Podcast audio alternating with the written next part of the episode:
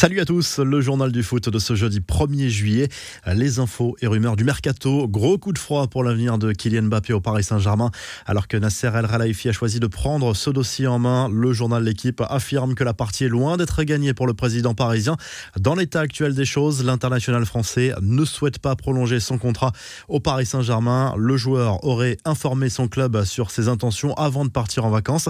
Pour le moment, le dialogue est rompu, mais Mbappé respectera sa dernière année de contrat, sauf si le PSG choisit de le vendre.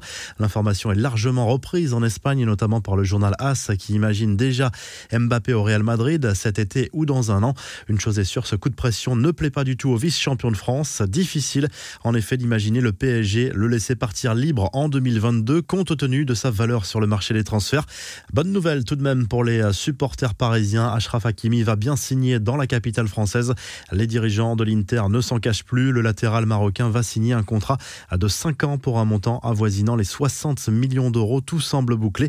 Paul Pogba, lui, n'a pas envie de parler de son avenir pour le moment. Invité de l'émission espagnole El Chiringuito, le milieu de terrain français a été interrogé sur un possible transfert au Real Madrid. Question soigneusement évitée.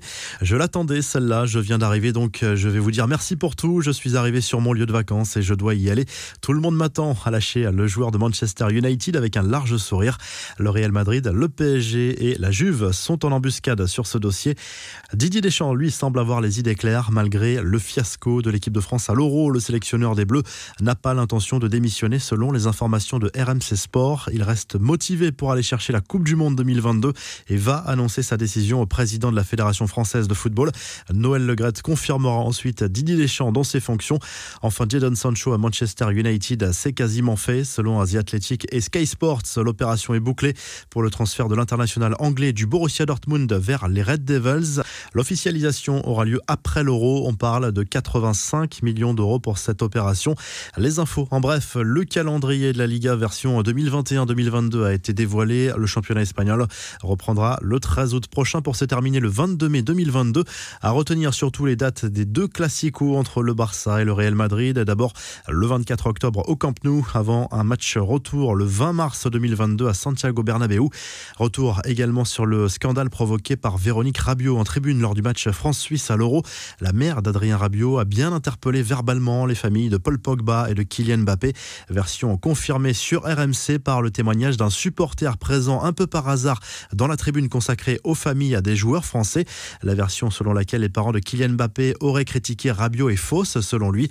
L'accrochage verbal est bien parti de la mère d'Adrien Rabiot. Oui, Véronique Rabiot a bel et bien interpellé le père de Kylian Mbappé sur l'ego supposé surdimensionné de l'attaquant euh, parisien, version euh, confirmée par ce supporter présent juste derrière Véronique Rabiot. D'ailleurs, elle s'en est pris directement à ce supporter qui a témoigné lorsque ce dernier lui a expliqué que cela arrivait même aux grands joueurs de louper des pénalties. Ah non, ce n'est pas un grand joueur, vous vous trompez, c'est juste un gamin qui se prend pour un grand joueur, aurait répondu la mère du joueur de la Juve. Enfin, Zinedine Zidane n'a rien perdu de sa technique, la preuve en image. L'ancien coach du Real Madrid a prouvé qu'il avait encore de très beaux restes lors d'une partie de football avec à ses fils et ses proches dans son complexe de foot à 5 à Aix-en-Provence. Roulette conduite de balle, fin de frappe, Zidane est toujours au top à 49 ans. La revue de presse à direction à l'Espagne où le journal AS consacre sa une à Lionel Messi et Sergio Ramos. Deux cracks officiellement sans contrat en ce jeudi 1er juillet. Ça va forcément bouger pour l'Argentin après la Copa América. Pour le défenseur espagnol, rien ne presse. Le PSG et plusieurs clubs anglais sont sur le coup. Le journal Sport évoque également cette situation très particulière pour Messi qui officiellement n'est plus un joueur du Barça. Le président Johan Laporta reste zen malgré tout. Pour lui, pas d'inquiétude. La star Blaugrana va prolonger rapidement en Catalogne. On file en Angleterre où le Daily Star Sport se penche bien sûr sur le quart de finale de l'Euro entre l'Angleterre et l'Ukraine prévu samedi. Le tabloïd britannique évoque également les arrivées de Nuno Espirito Santo sur le banc de Tottenham et de Rafael Benitez à Everton.